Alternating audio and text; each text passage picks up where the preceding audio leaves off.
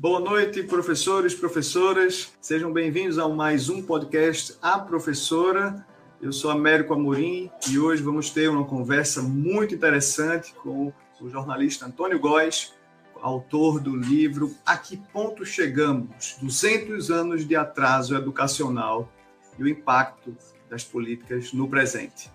Vamos aí ter um bate-papo bem interessante Lembrando que aqui no podcast A Professora nós falamos sobre como as crianças aprendem e sobre como você, professora, professor, estudante de pedagogia, pai, mãe, coordenador pedagógico, pode fazer para fortalecer o aprendizado dos seus estudantes e das suas crianças. Né? Na semana passada, né, tivemos aí reviews de Sueli Barbosa, Henrique Soares, Jaci Marques, Clebiana também, nas últimas semanas aí, junto com Alexandra Klaus, entraram também para ler o livro. Então, eu queria agradecer a todos vocês aí pela participação e pela, pelo engajamento. Então, vamos agora né, já nos organizarmos para trazer o nosso convidado aqui para conversar conosco. Eu vou agora chamá-lo.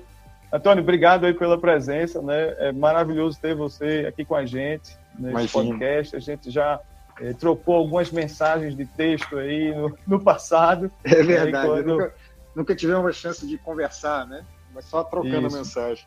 Mas qualquer dia desse, quando você vier em Recife ou eu for em São Paulo, no Rio, a gente termina se encontrando. Né? Então, vamos ter essa Não. oportunidade aí. Vamos sim, com eu, certeza. Eu vi que você ia lançar um livro novo e eu disse, poxa, esse livro vai ser interessante para as professoras, as coordenadoras, diretoras, né, e as pessoas também de políticas públicas que participam aqui. Vai ser muito bacana ter, ter você aí com a gente, né, vamos aproveitar o máximo. Então, Antônio, geralmente a gente começa né, bem informal, pedindo que você conte um pouquinho aí a sua história, que você se apresente aí para a gente. Perfeito. Primeiro, realmente prazer estar aqui com vocês. É, eu sou jornalista especializado em educação, eu sempre friso isso porque acho que quem já leu meu livro, ou quem for ler o livro, vai perceber, ou quem me acompanha pelas minhas colunas, vai, eu espero que perceba que a, a total deferência com que eu trato os, os, especialistas de educação, que são gente como você, como sua audiência, professores, diretores, né? Então, assim, eu acho que o papel de um jornalista especializado em educação é, é qualificar o debate público, né? Assim, não, não não é o papel do jornalista dar as respostas, é mas claro que eu, desde 1996 que eu cubro educação, então alguma coisa, né, você, você aprende, nem que seja por, por teimosia. Deixa eu fazer uma pergunta logo. Então, por que, que você foi cobrir educação? Qual foi a motivação aí dessa história? É, eu sempre falo, eu, eu conto primeiro que meu pai é jornalista, minha mãe é professora, então, para ficar no meio termo, eu virei jornalista de educação. Tem um mix aí. Isso, é, mas isso é só uma, é uma blague, na verdade. É, a, a, verdade é que eu queria cobrir política e economia, fiz. Meu pai é jornalista, né? então também me espelhava muito nele, mas a primeira oportunidade que me apareceu foi em educação, um, um caderno, um suplemento de educação que o jornal Dia do Rio de Janeiro estava lançando. Eu fui estagiário e aí eu acabei me apaixonando pelo, pelo setor e sempre na minha carreira eu, vivi o dilema do, de quem, assim, bem, são poucos os jornalistas que fazem educação. Então, talvez seja. Há duas maneiras de ver, de trabalhar essa informação. Uma maneira é dizer o seguinte: bem, se são poucos é melhor, sai daí porque não vai valer a pena. E a outra maneira de olhar é assim: bem, se são poucos, vale a pena insistir, porque. Isso. É, mas no final das contas, eu acabei realmente assim, me apaixonando pela área e acho que eu continuo por teimosia, não por não é só não era só uma escolha de mercado, não me, me arrependo nem um pouco, né? Até tive a oportunidade de ser subeditor de política, de trabalhar na economia, trabalhei na política também como repórter, fui repórter de sucursal da Folha de São Paulo durante muito tempo, então é um trabalho que Teve você faz de tudo. também, né? Tive, tive, mas a educação sempre me chamou mais alto, então não, não me arrependo em nada. Muito bom, muito bom. E como é que foi essa, essa ideia aí desse, desse livro? É, conta aí para gente por que esse livro, como é que chegou essa, essa sementinha aí, como, se alguém plantou a sementinha ou jogou a sementinha. No caso do meu, foram as professoras que deram os, os pedidos dela e delas, é. aí veio a, veio a ideia, né? Então foram é. elas que plantaram. É, esse, é, o, o, esse livro veio assim de um primeiro ele nasce do incômodo, né? Que eu já tinha já há um tempo que eu tenho esse incômodo de às vezes você escuta, né? Falsos é, falsos mitos sobre o passado educacional, às vezes um desconhecimento sobre o que, que, o que foi a trajetória educacional até aqui. E até pouco tempo assim eram mitos, mas que ficavam ali restritos a, sei lá, conversas de bar, de familiares, e, sem problema, né? Ou, ou, menos problemático. Mas ultimamente me incomodava muito quando você começava a perceber que que isso estava também entrando na é, formuladores de políticas públicas estavam repetindo falsos mitos do passado e isso estava influenciando nas políticas do presente. Né? Então e aí, com o gancho dos 200 anos da independência, foi é um livro que eu sempre esse é um livro que eu sempre quis fazer, é, mas surgiu o gancho dos 200 anos da independência e também ele é um ele é um filho da pandemia, porque de maneira em algum momento eu falei eu estou aqui trancado em casa, sem, sem muita mobilidade, preciso arranjar alguma coisa também. Tem que produzir fazer. mais aqui, né? Tem que produzir mais, senão vou enlouquecer. Então, aí desandei a ler, ler muito, muito, muito sobre. Já li, sempre gostei de ler sobre esse assunto, né, uhum. história da educação. Então, e aí eu, mas parte também do a proposta do livro, ele não é só um livro de síntese da história da educação, ele se propõe também, é, numa primeira parte eu até faço uma síntese da historiografia de educação, mas a segunda parte eu olho muito para as políticas do presente. E aí que entra o jornalista. Eu pensei também assim, o que eu posso contribuir como jornalista? só fazer uma síntese, assim, tem tantos livros bons que eu recomendaria aqui que não precisam ler o meu livro e você pode ter uma boa síntese da história da educação por outras obras de referência, mas eu pensei em acrescentar um pouco mais, em, e aí sim, o jornalista é alguém que está sempre olhando para a atualidade. 200 anos de atrasos educacionais, o que, é que você quer dizer com isso? Né? O que, é que são, que são, o que, é são esses atrasos? Né? Esses 200 anos, né, assim, é, é, é, de certa maneira, um pouco ambicioso, né? Você olhar para 200 anos, mas com, com o gancho da independência, eu acho que foi um, um momento interessante, né? um momento que, em tese, né? Assim, se o momento político fosse favorável, a gente devia estar refletindo muito sobre o passado, sobre a simbologia do 7 de setembro. Infelizmente, tantas pautas relevantes estão sendo capturadas pelo movimento, pelo momento tenso da política. Né? É, então, mas para mim, um diagnóstico fica muito claro, né? E aí parte da minha leitura é dos historiadores da educação, mas eu li também muitos economistas que, que pensaram, que escreveram sobre a história da educação. É, e questões que para mim ficam muito claras, né? Assim, economistas como Vinícius Miller, o, o, o Renato Colistetti, o Thomas Kang, gente que eu recomendo muito a leitura dos, dos, dos, trabalhos originais deles, e alguns estrangeiros também, Peter Lindet e outros. E eles mostram muito que uma, a desigualdade é a questão, eu diria que é a questão mais crucial para entender o atraso histórico do Brasil. Né? Assim, a desigualdade econômica que gerava a desigualdade política, que era sustentada por uma escravidão que reforçava né, um regime escravocrata, ninguém passa ileso há séculos de escravidão sem que isso tenha um efeito. Então, tudo isso é, na explica muito por que, que outros países houve e tem alguns trabalhos, o Peter Lindest, que eu citei aqui, é um economista é, estrangeiro que olha para países né, estrangeiros, também fala muito rápido de Brasil, tem algumas estatísticas de Brasil, mas ele foca mais nos países desenvolvidos e mostra o quanto que, que a menor desigualdade e a maior participação democrática é, são fatores que impulsionam, né, impulsionaram no século XIX, início do século XX, a expansão dos sistemas educacionais. Então, entender isso é fundamental. E no caso brasileiro, para terminar aqui, para não ficar me alongando muito na resposta, também é muito importante, tem questões que, que até hoje a gente percebe, né? uma delas é a descontinuidade das políticas públicas, isso é muito claro no caso brasileiro, desde o Império, é, é impressionante. Às vezes você, parece que a gente está falando do presente, né? Quando você analisa assim, políticas de formação de professores, por exemplo, no Império, cada hora mudava o rumo das políticas e cada estado ia para um lado, cada província, né? Na, na, no, no, caso uhum. naquele contexto ia para um lado. É, e também desde a origem do nosso sistema educacional está muito claro também a assimetria, né? Assim, a união que que concentrava mais as receitas. O Brasil nunca foi um país rico, então também assim é, não, não, não era se esperar que o Brasil tivesse o mesmo nível de investimento de financiamento na educação que países mais ricos na época, mas apesar de ser um país, mesmo considerando isso, é, a União concentrava muito receita, mas quem cuidava da educação era, eram as províncias e depois passou a ser, passaram a ser os estados e municípios. E esse é um quadro que a gente até hoje verifica. Ontem eu estava falando no fórum da Undime para os gestores municipais e falando disso, né, do quanto que essa assimetria na União concentrar as receitas, mas repassar pouco ou contribuir pouco com os entes federativos que realmente são responsáveis pela educação básica, como isso é uma característica que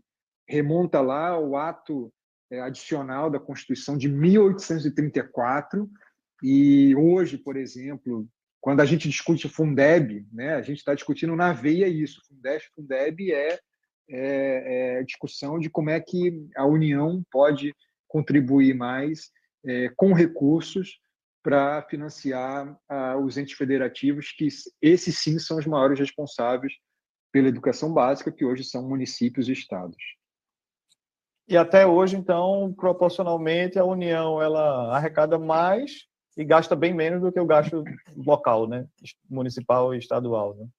Exato, a União, né, assim, às vezes a gente tem quem quem não acompanha o debate educacional, eu falo muito isso, né, para é, o, o MEC é, tem uma as pessoas é, é, exageram na influência que o MEC tem né, na, na, na, na educação básica. Não, não é que não, é, é, super importante, claro que é, mas assim, mas a educação quem, quem, quem é responsável pelos sistemas de educação básica, em sua imensa maioria, são estados e municípios.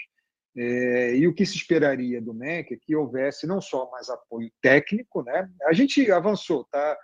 É, assim, acho que eu também tento mostrar no livro que tivemos período, alguns, alguns avanços, tivemos também avanços a, a, a celebrar, ainda que todos eles tenham sido insuficientes, mas ainda hoje persiste né, essa, essa, essa assimetria, e como né, eu estava argumentando, assim, é, não, não, não houvesse essa simetria, ninguém estaria discutindo uma política como o Fundeb, né?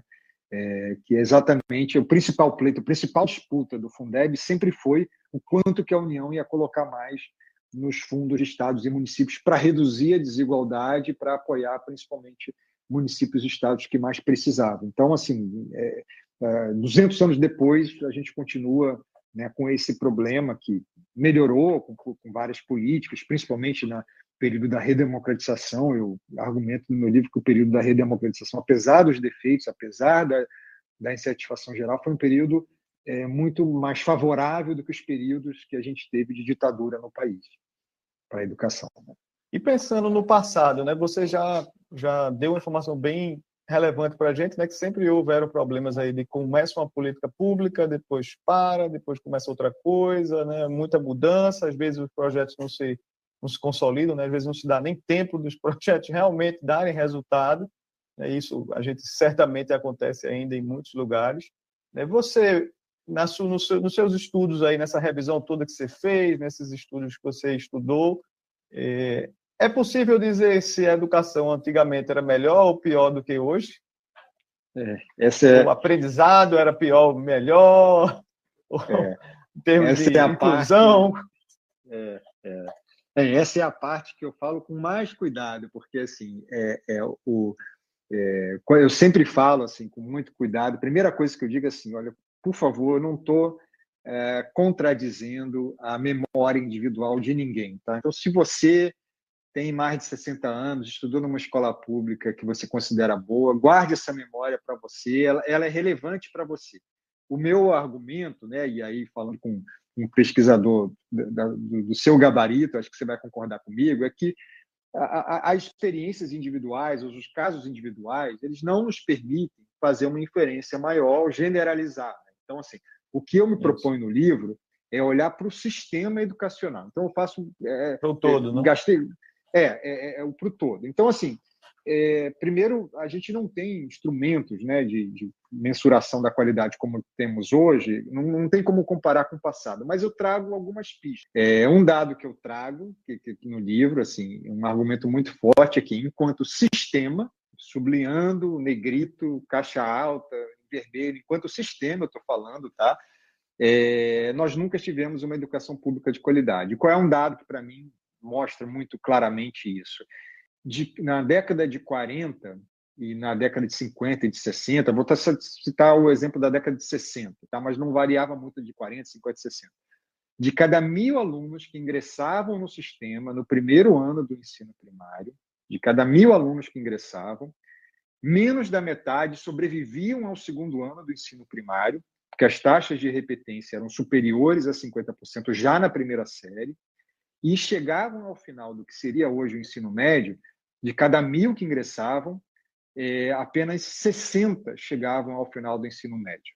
Então, para é, mim, aqui está a essência do Entravam mil e saíam 60. Entravam mil, Entravam mil e terminavam 60, 60 né?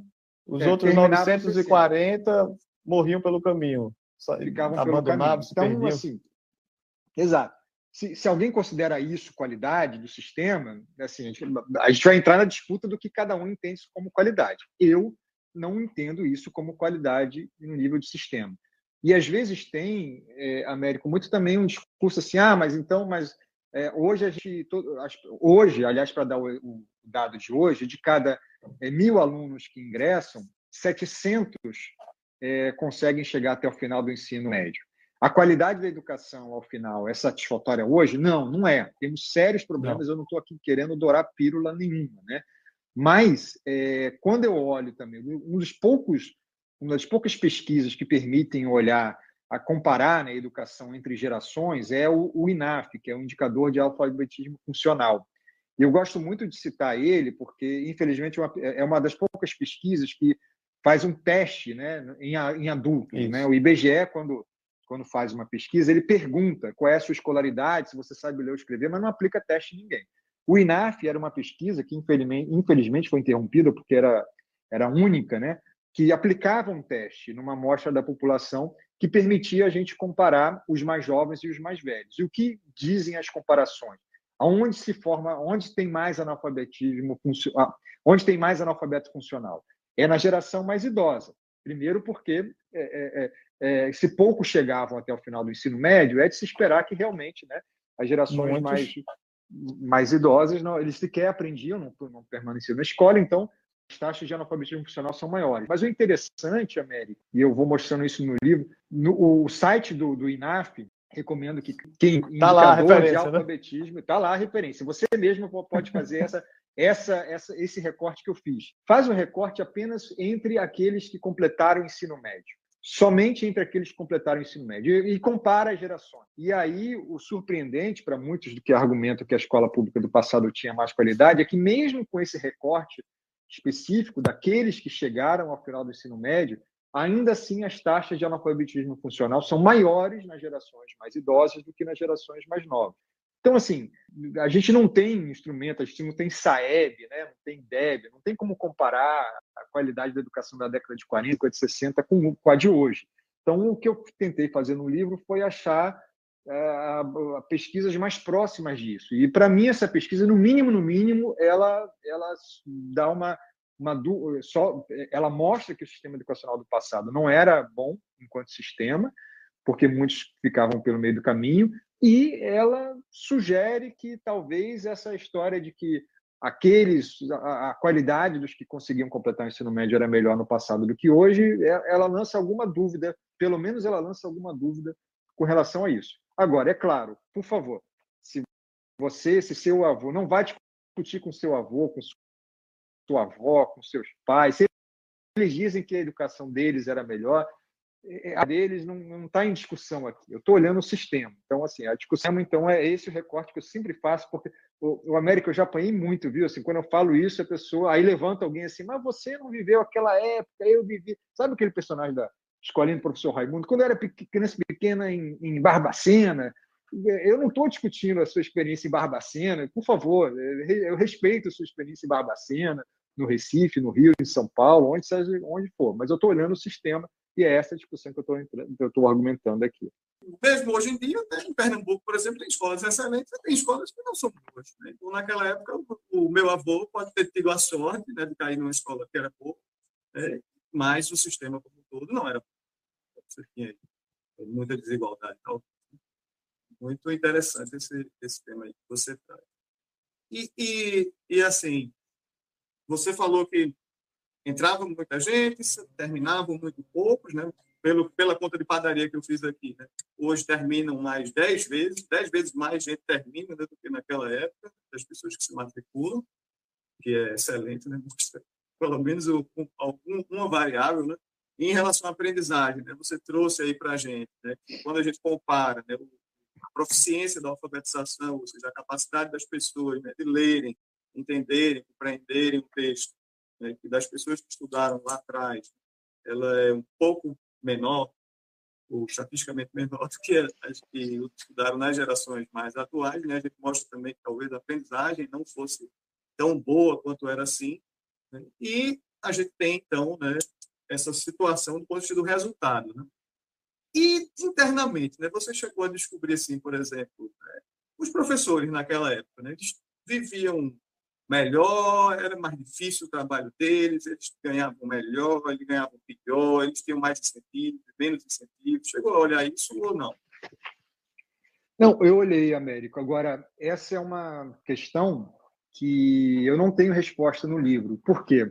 Eu procurei muito, assim, pedi muita ajuda para pesquisadores, né? Porque o difícil de você comparar salários de professores no passado com hoje é, porque é que você não tinha primeiro assim estatísticas nacionais. Hoje você, pela PNAD, pelo censo, pela, pela, pelo registro do, né, do, do, Ministério do Trabalho, você tem né, estatísticas que te permitem ver né, como é que está o salário do professor hoje, na média, comparar com outras profissões. Essas bases de dados, eu procurei muito quem tivesse pesquisado e não achei. Tá? Então, o que, que hum. eu fiz? Eu fiz um. Bem, e aí tem algumas explicações também para isso. Né? A gente tem que lembrar que era um período de altíssima inflação. Então, assim. É, é, é, é até difícil um, né, atualizar o dinheiro. É até difícil. E era, e era muito fragmentado. Então, assim, um professor do ensino primário é, em Recife podia receber um salário X e um professor do ensino secundário em São Paulo recebia um salário 3X. Né? Então, assim, uhum. então é difícil você considerar uma média. Né? Muita disparidade. O que, que eu achei? Né?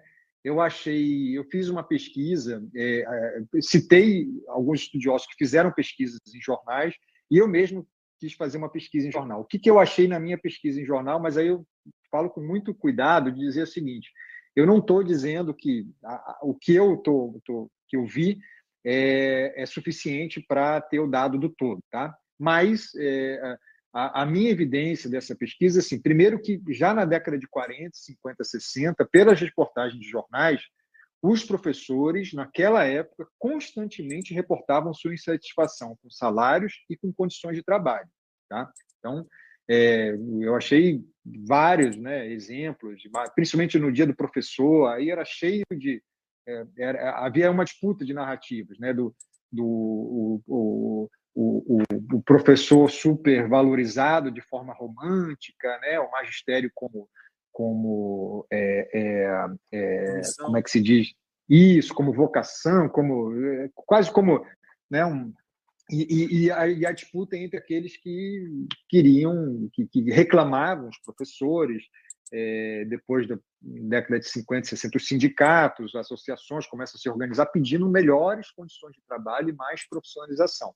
E é preciso lembrar também que na década de 40, né, assim, é, é, o, o, o, o, magistério do final do século XIX para o início do século XX passou por um processo de feminização muito forte.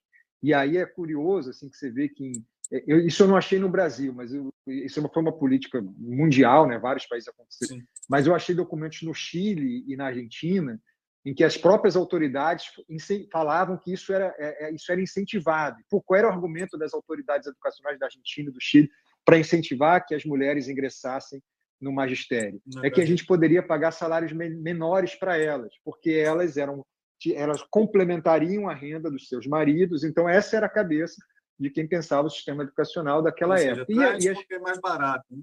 Exatamente. Como as mulheres também tinham pouca oportunidade, oportunidade. em outros é, em outras carreiras, é, criava-se uma situação que era talvez de certa maneira favorável à educação, mas era obviamente uma situação em pleno século XXI hoje é, é inaceitável. Né? Então assim, então é, é, e as poucas pesquisas que eu achei, Américo, também é, eu achei algumas pesquisas feitas no, no, no estado da Guanabara, né, no antigo estado da Guanabara, que em que havia os professores é, reportavam também muita insatisfação dos salários da época. Tá? Agora, como eu disse para você, assim, é, toma um cuidado de não é, é, generalizar esse argumento, porque assim, eu, pelo menos, não achei no meu trabalho de pesquisa é, estatísticas que fossem comparáveis, né, para dizer, hum. nem, nem mesmo nada parecido com que a gente pudesse comparar. Então, muito provavelmente, qual é a minha, minha intuição, meu feeling? É que talvez na média não tivesse esse, esse professor supervalorizado profissionalmente, né? mas certamente aí em algumas situações, algum, alguns períodos, em, em algum, alguns estados, você talvez tivesse sim professores mais bem é, remunerados ou que estivessem mais satisfeitos com seus salários, mas na média não é, eu não consigo. Essa é uma resposta que é, é, é frustrante, mas a verdade é que eu não tenho condições de dizer. O máximo que eu posso dizer é tinha muita queixa com, com relação ao salário, viu? Muita queixa naquela época, e isso aparecia nos jornais da época. Então, no mínimo, no mínimo, eu contesto a tese de que era tudo essa, essa romantização geral. Exatamente. Senão, as, as, até as queixas seriam meio que fora, fora da lógica. Né? O jornalista é. geralmente não ia dar espaço, né? Se não fizesse sentido. Né? Também tem isso na época. É verdade. É. Muito bom, bom essa, essa informação. E você acha que sim? Quais são os erros que houveram ao longo desses 200 anos? Né? Existe algum padrão desses erros, né? alguma coisa em comum com os vários erros que devem ter acontecido? Né? A gente poderia, de alguma forma, categorizar esses erros assim, para que a gente pudesse pensar em como não repeti-los né, nos próximos anos? Claro. É, assim, foram vários erros, né? Eu citei alguns, a inconstância de políticas públicas, a assimetria entre entes federativos, né? Eu já mencionei aqui, mas tem um erro que eu acho que estava tá na, na, na concepção do sistema.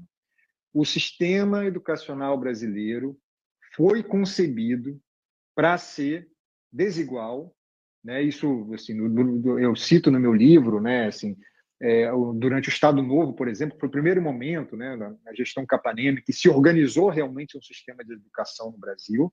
Então, assim, algumas coisas positivas, positivas aconteceram, mas desde ali é, foram, foram, foram, alguns momentos em que ficou explícito na política pública qual era a concepção do sistema educacional brasileiro. E a concepção era um caminho para as elites condutoras, entre aspas, tá? estou usando um termo do próprio Capanema, é, e uma, um caminho para as classes desfavorecidas.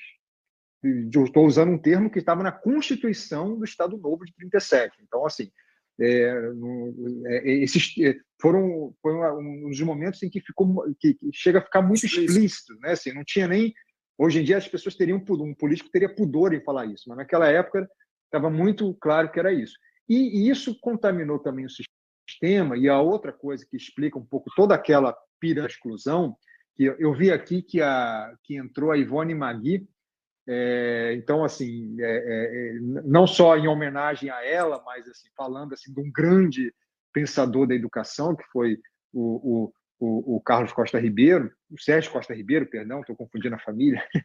É, o, o, Costa Ribeiro ele fala com, com muita clareza, né, do, ele fala da pedagogia da repetência, né, do quanto que o que está por trás da pedagogia da repetência? É uma ideia, de uma concepção de um sistema que é feito para selecionar desde a origem. Tá? Eu não estou falando de que os melhores que vão chegar ao ensino superior. Tá? Antes fosse isso, mas assim era um sistema que já era seletivo na base. A ideia era só vão passar do primeiro para o segundo ano aqueles que merecem. Há quem, há quem naturalize isso até hoje. Agora, qual era a concepção dos países desenvolvidos? A concepção dos, dos sistemas educacionais dos países desenvolvidos era é, a gente precisa que essa população chegue ao final da educação básica. Todo, o movimento, aliás, pelo eu cito, né, eu falo do Common School Movement, que é um movimento do, do, da, da, década de 20 do século XIX nos Estados Unidos, que já trabalhava com essa concepção é, de que é, o sistema educacional serve para que o maior número de pessoas chegue até o fim. Por quê? Porque isso, isso gera valor, isso gera desenvolvimento para a sociedade. E o Brasil, dentro, assim como outros países latino-americanos, mas o Brasil, e eu mostro várias das eh, alguns, algumas comparações históricas, o Brasil, mesmo para padrões latino-americanos, é, é, tinha uma, uma taxa de reprovação absurdamente altas, muito mais altas do que países latino-americanos. Aliás, até o final do século XX, eu cito isso no meu livro, os poucos países que superavam o Brasil em termos de repetência eram países paupérrimos da África subsaariana, o Haiti, Bangladesh, eram nações realmente muito pobres, né? Então, assim, é, e é claro, é, Otávio, aí, assim, você tem é, condições muitas, né, de fazer comentários também sobre esse tópico aqui. Então, por favor, eu tô, eu, jornalista chega um momento que o jornalista fica desconfortável em só responder. Então, eu faço Não, mas esse, você, esse foi o seu objeto da sua pesquisa. Nesse, nesse, nesse é. tema você sabe muito mais do que a gente. É? Mas você fez comentários interessantes aí, né? Por exemplo, lá nos Estados Unidos eles têm um, dos historiadores mais, assim, mais focados em educação lá, Larry Cuban, né? Até tem um, alguns vídeos dele aqui no canal da Script.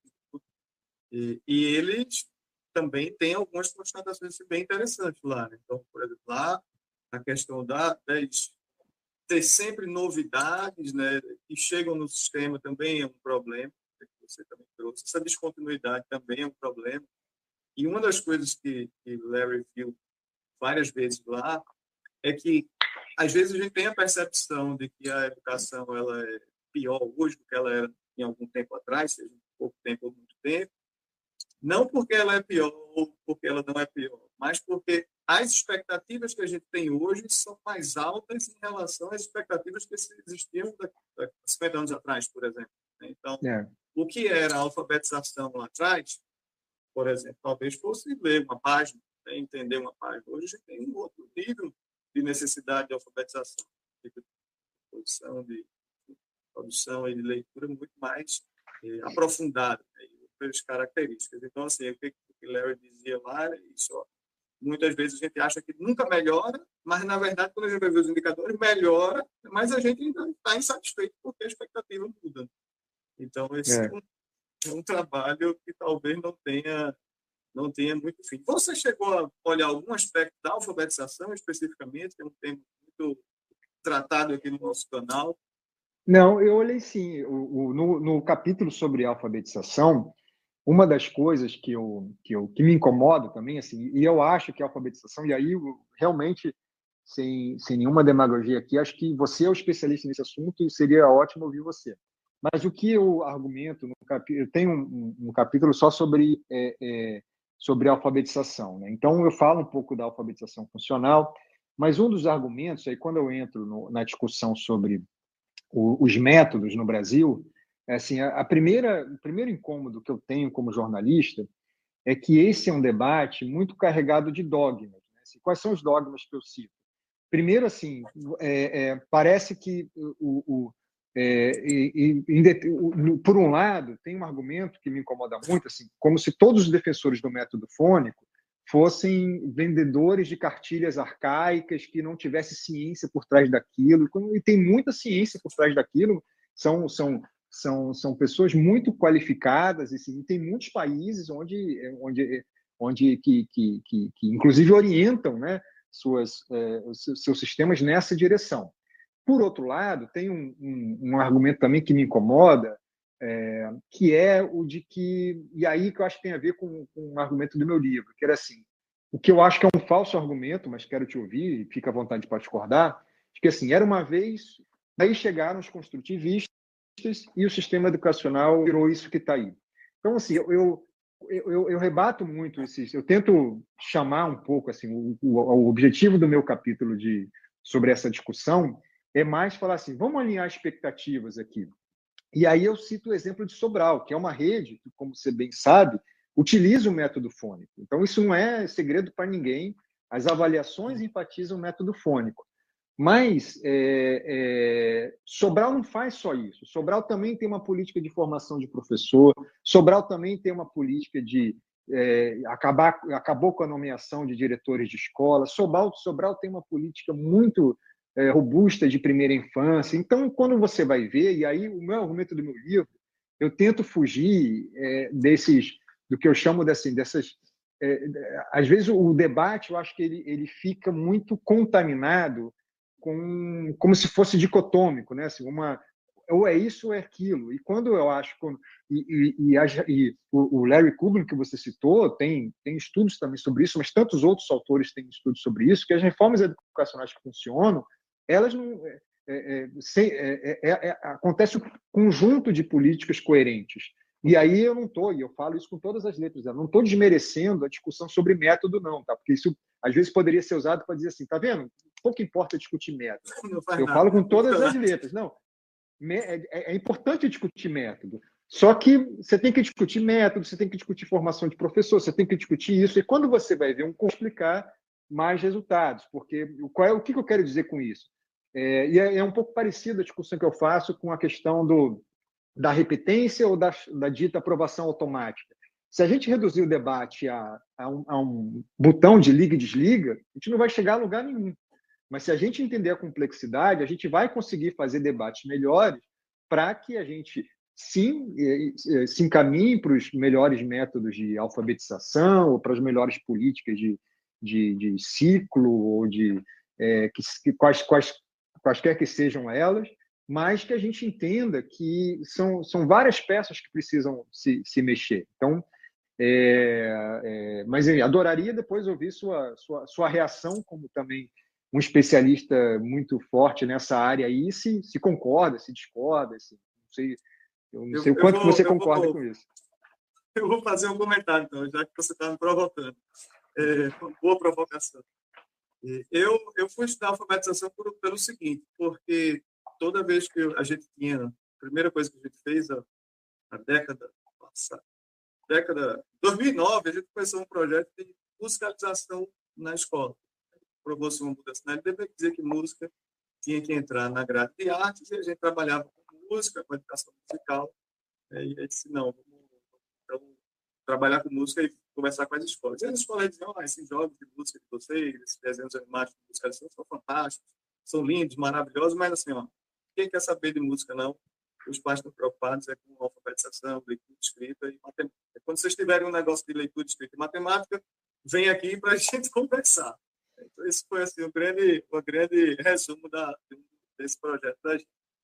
Mas, então, quando eu fui estudar alfabetização, chegou em 2014, né, eu já tinha tido algumas experiências né, nessa parte de tecnologia, se não vou voltar a estudar para o doutorado. Só que eu não tinha feito pedagogia. Né? Então, assim, eu sou filho, filho e neto de professora, tem, tem a ver com o seu DNA aí também, tem alguma coisa no DNA. E eu disse, não, eu estudei na época de administração, então eu venho mais na área de gestão e na área de sistemas, que é a área, uma interface aí entre administração e tecnologia. Eu disse, não, agora eu vou fazer doutorado em educação. Então, eu entrei para estudar alfabetização sem nenhum viés assim prévio. Né? Eu não estudei nenhum, nenhum programa de pós-graduação daqui do Brasil, aqui ele já tem a sua linha geralmente mais construtivista. Né? Se eu tivesse estudado com o pessoal de psicologia cognitiva, aí já era o inverso, né? já era o método, o método fônico, algo parecido com isso. Né? Então, eu entrei nessa história assim, realmente sem, sem nenhum pré-julgamento. E aí eu estudei basicamente tudo, né? Então eu fui ler tudo que a turma que fala sobre Emília Ferreira, do que se pesquisou já sobre isso, do que o pessoal lá fora estudou, do que o método global, o Whole lá nos Estados Unidos faz e tudo mais. Então, assim, o que, qual é a conclusão né, que eu cheguei? Poxa, beleza. Realmente, quando a gente faz atividades sistemáticas, né, bem planejadas, né, de consciência fonológica, de ensinar o som da letra, isso dá um resultado que hoje em dia é incontestável. Assim. Só quem contesta é quem não vê, não quer ler, né? não quer olhar. Então, assim, é incontestável. Né? Os ganhos são muito claros, quantitativamente, qualitativamente, e as professoras também percebem isso né, quando elas começam a trabalhar essas habilidades aí com as crianças. Mas também a gente não precisa fazer isso de uma forma que seja super chata, né, que, que, acabe com a infância da criança ou coisas desse tipo, né, que é uma crítica que o pessoal mais construtivo traz aí para o debate. Você pode fazer essas atividades com brincadeiras. Você pode trazer uma perspectiva de que você vai usar o contexto da criança para brincar com essas habilidades também, fortalecer essas habilidades. Então, o, até quando, quando eu estava lá, teve, um, teve uma paper publicada por eles lá, teve um grupo bem forte lá, era o grupo do Slave, que faleceu, né, que eles compararam escolas que são só construtivistas de lá com escolas construtivistas que também trabalharam com ciência fonética. Então, eles pegaram esses dois grupos, né, fizeram um experimento, e aí eles viram que, ó, quando eu sou construtivista, bacana, dá o resultado lá de leitura escrita, principalmente leitura, a variável principal deles foi leitura. E aí, quando você bota também com a lógica, dá muito mais, né, três vezes mais resultado.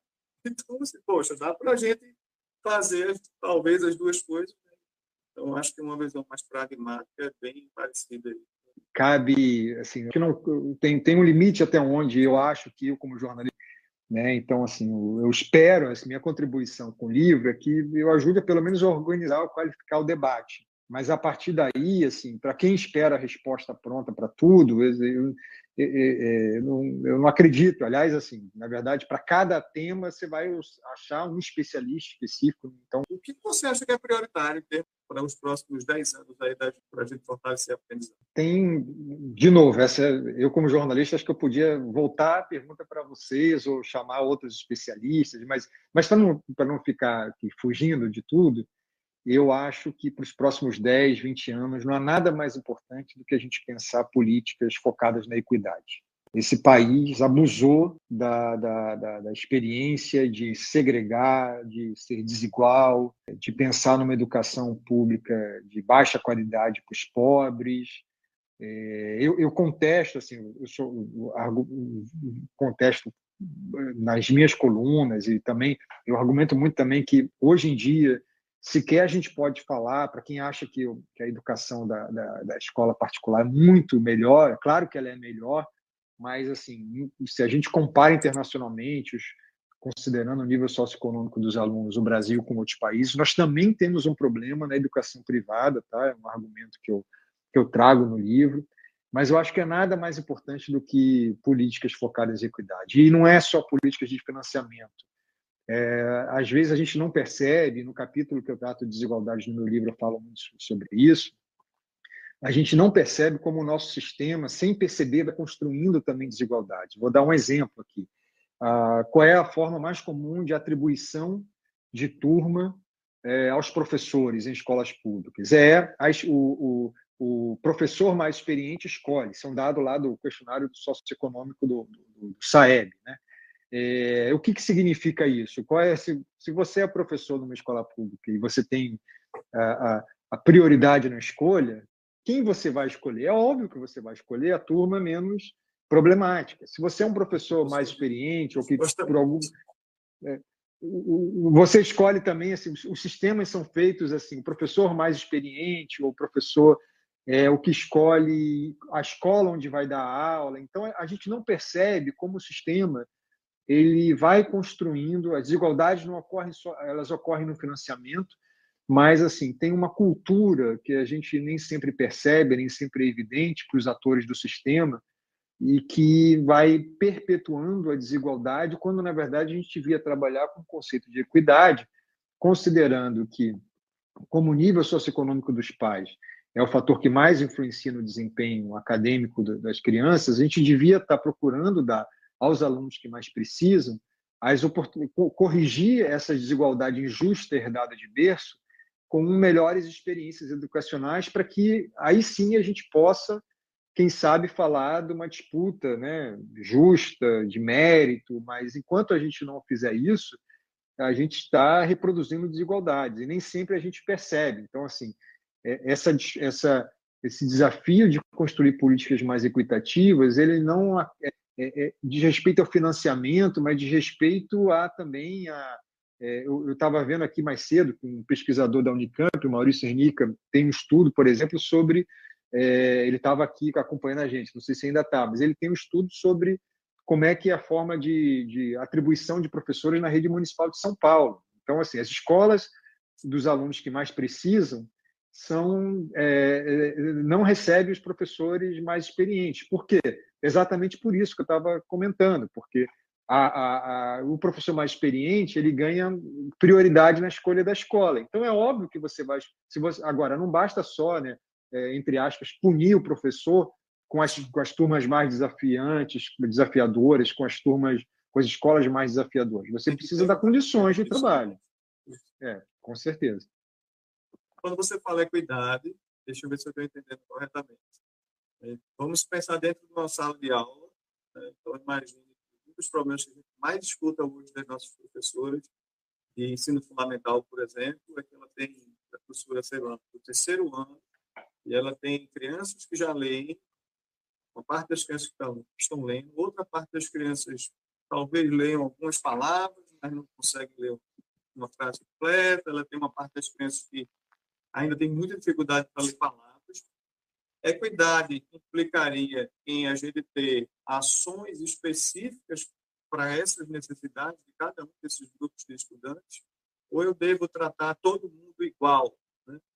igualitariamente, né? porque é como se, se acredita às vezes. Né? A gente não, tem que tratar todos os alunos igual, tem que fazer tudo igual para todo mundo. É isso, é. porque isso seria mais justo. É. Não, assim, para mim está muito claro que equidade significa você tratar os desiguais de forma desigual, só que com um porém, tá? A maneira como a gente fez isso no Brasil foi tratando os desiguais de forma desigual para que os mais vulneráveis tivessem as piores condições. Tá? Esse é o, é o, é o, é o oposto de, de equidade, é o que a gente sempre fez no Brasil.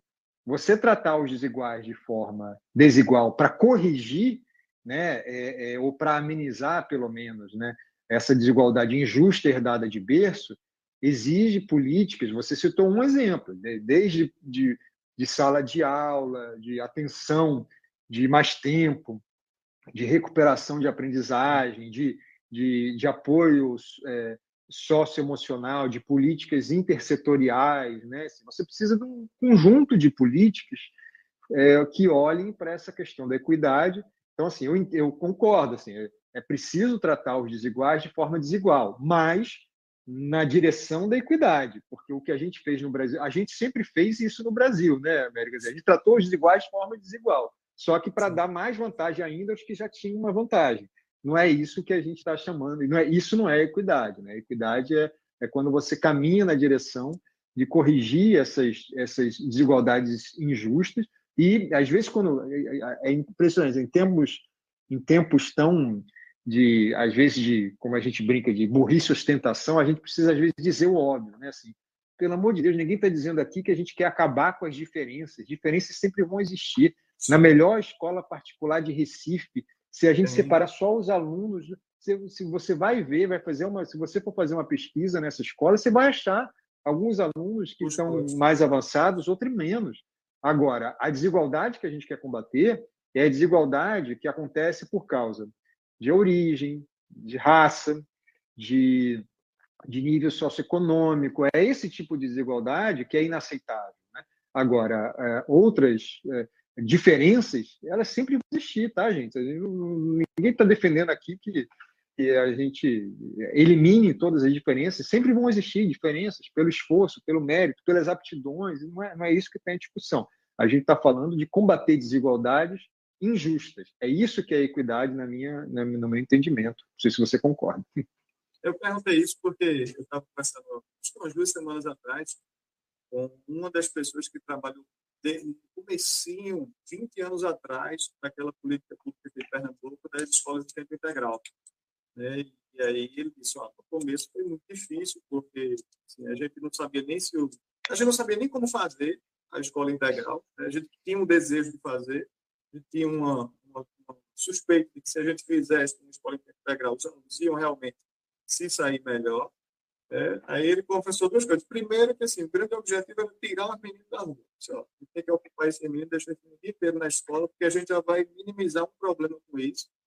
Mas eles não sabiam como fazer isso direito, nem se isso ia dar resultado e tudo mais. E aí, qual foi a ideia dele na época? Não, vamos começar um grupo menor de escolas para a gente botar isso para funcionar, aprender como é que essa coisa tem que ser feita, melhorar, para depois ir escalando isso para a rede inteira. E aí ele disse, ó, o primeiro problema que a gente teve foi com o pessoal do sindicato de professores, porque dizia que eu fazia para tudo, eu não fazia para ninguém.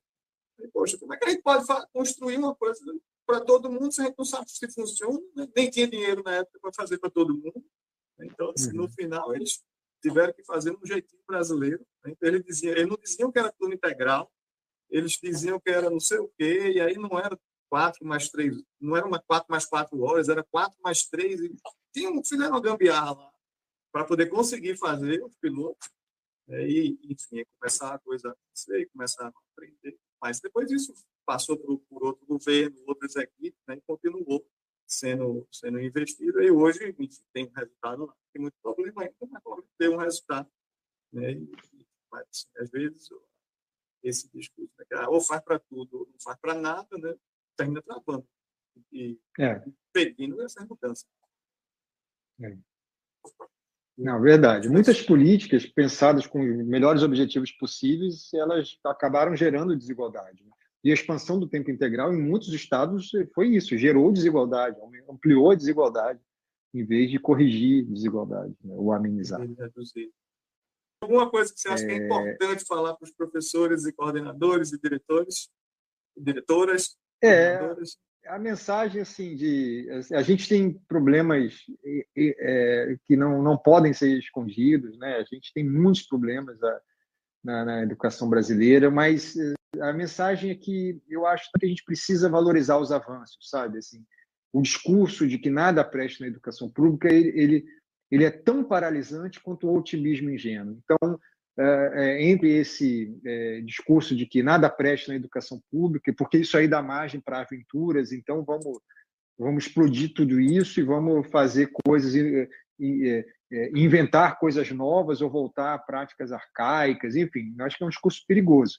Ao mesmo tempo que o discurso também de que estamos bem, estamos satisfeitos, é igualmente paralisante. Então, é, é, nós avançamos muito e, e, e, avançamos muito por mérito dos professores, dos diretores, mas temos muito a avançar ainda. Então, para mim, assim, a gente entender um, um bom balanço, né, para sobre sobre os nossos desafios pressupõe que a gente reconheça o que a gente avançou e não foi pouco, principalmente no período da redemocratização, mas também que reconheça que esses avanços foram insuficientes e é isso que explica porque é, nós ficamos tanto atrás, continuamos muito atrás, e a gente tem que reconhecer que o peso desse atraso, inclusive para poder superá-lo. Muito bom. Pessoal, eu já criei um atalho aqui para quem quiser conhecer o livro, escrevo.com.br Antônio e agradecer mais uma vez aqui pela sua disponibilidade, conversar com a gente, parabenizar pela sua escolha né, de ter decidido cobrir a educação. A gente precisa de mais jornalistas de educação, né? principalmente jornalistas que estejam bem abertos né, para escutar as várias visões que existem sobre possíveis soluções para os nossos problemas. Você trouxe aí uma, uma visão, pelo que você falou, a gente já sabe, né, que você procura escutar e estudar tudo, tudo que está sendo falado Obrigadão. E dizer para você que é inscrito, está de portas abertas, né, o nosso canal está de portas abertas para você. Se você achar que precisa ser divulgado aí para as professores, para a gestão das escolas, estamos às suas ordens. Eu que agradeço. Foi um prazer aqui, uma honra ter compartilhado aí esse tempo com vocês.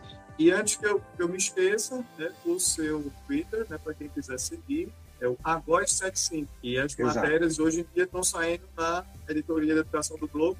Isso, escrevo toda segunda-feira no, no, Jornal Globo, sempre publico lá as colunas no site e no Jornal Impresso. Beleza. Obrigado, Antônio. Boa noite para você. Um abraço. Obrigado. Lembrando aí vocês que a gente tem nesse nosso bate-papo aqui, né, um encontro semanal, sempre às oito da noite. Então, esse, essa, esse encontro de hoje foi muito bacana. Foi a primeira vez que a gente trouxe um jornalista para conversar com a gente. Né, e achei bem, bem interessante essa experiência.